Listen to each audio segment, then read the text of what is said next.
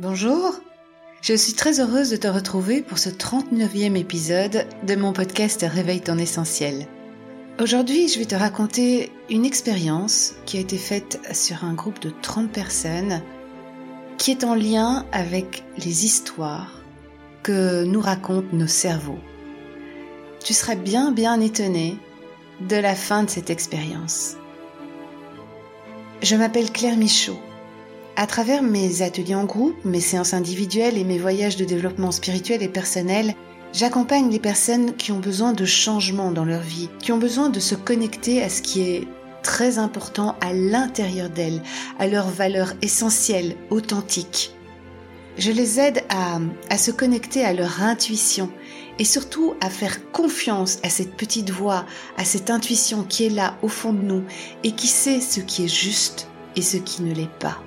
Si tu es intéressé par mes accompagnements, tu peux trouver toutes les infos sur mon site www.clairemichaud.com. Revenons maintenant à l'épisode du jour. Je vais te raconter une expérience qui, moi, en tout cas, m'a terriblement interpellée et a changé ma vie, a changé ma perception, en tout cas, de la vie. Lors de cette expérience, on a emmené un groupe de 30 personnes au cinéma. Un mois plus tard, chaque personne qui, a participé à, cette expérience a été rappelée individuellement à un entretien. Et lors de cet entretien, on leur demandait euh, quels étaient les souvenirs qu'ils avaient de ce moment au cinéma. Ensuite, la personne qui, s'occupait de ces entretiens leur pose la question.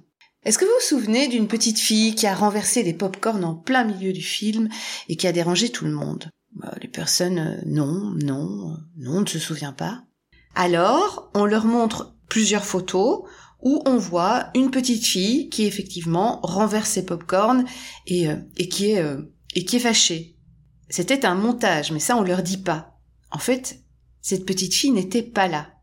Plusieurs personnes hmm, ont commencé à douter. Ah oui, peut-être, je sais plus très bien. Mais bon, voilà, la majorité euh, de, de, de, de ces 30 participants à cette étude on dit de ne plus se souvenir de rien. Trois mois plus tard, on les reconvoque individuellement toujours, et on leur demande quels sont les souvenirs qu'ils ont par rapport à cette fameuse journée au cinéma. Et la majorité des personnes ont parlé de cette petite fille, alors que cette petite fille n'existait pas, alors que c'est une fausse information qu'on leur a suggérée deux mois plus tôt, mais, euh, mais qui était complètement euh, inventé. Ce qui veut dire qu'à un moment donné, leur cerveau a créé une nouvelle réalité. Alors qu'au départ, je rappelle qu'ils n'avaient aucun souvenir de cette petite fille. C'est juste parce qu'à un moment donné, ceux qui avaient organisé cette, cette, cette étude ont montré des photos et ont parlé de cette petite fille. C'est un truc de fou quand tu y penses. Parce que ça veut dire que notre cerveau, il n'est pas très doué en souvenirs. Le cerveau, à ce moment-là, s'est dit, bon, bah, ok, il y avait une petite fille, euh, bah, c'est que ça devait être vrai, et il a transformé la réalité du moment. Alors on peut extrapoler ça à toute notre vie. Si ça s'est passé pour une expérience aussi banale que aller au cinéma, imagine le nombre d'histoires que ton cerveau te raconte aujourd'hui des histoires qui ne sont pas vraies, des histoires que ton cerveau a, construit par rapport à ce qu'il a entendu, par rapport à ce qu'on lui a dit, mais ça n'est pas toi, ça n'est pas ton expérience. Si dans ton enfance, dans ton adolescence, dans ton passé, peu importe, à un moment donné on t'a dit quelque chose, et que ton cerveau l'a validé inconsciemment, aujourd'hui, tu en payes quelque part les conséquences. Si tu as toujours entendu que le changement était dangereux, ben aujourd'hui ton cerveau, même si tu as envie de changement, ben ton cerveau il te dit non, c'est trop dangereux. On peut pas, on peut pas, on n'y arrivera pas, on va se mettre en danger. Et donc c'est pour ça que tu ne fais rien, parce que tu écoutes ton cerveau. Et c'est valable pour plein, plein, plein de choses. Si le cerveau est capable de te faire croire qu'il y avait une petite fille au cinéma parce qu'on t'a montré des photos alors que tu ne l'as pas vécu, Imagine le nombre d'histoires que ton cerveau pourrait te raconter aujourd'hui qui sont fausses, qui ne t'appartiennent pas, qui sont juste le reflet des peurs des autres, mais que lui a validées. Prends conscience de ça.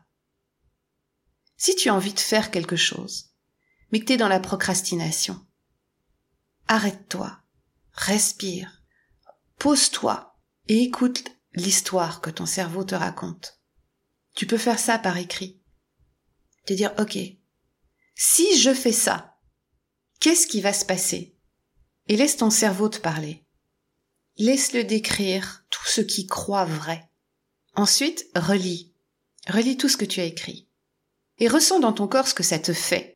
Théoriquement, si ton cerveau te dit que c'est dangereux, ton corps va se crisper.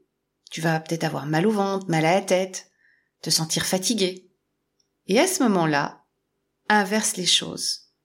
Au lieu d'écouter le cerveau, tu vas partir de ton corps. Comme je le dis souvent, 80% des informations vont du corps au cerveau. Donc tu vas dire à ton cerveau, ok, ça va, j'ai entendu. Et tu vas reprendre une feuille de papier, écrire ton projet, ton changement, ce que tu as envie de faire, et tu vas te connecter à ton corps en imaginant tout ce que tu vas vivre de chouette, de bien.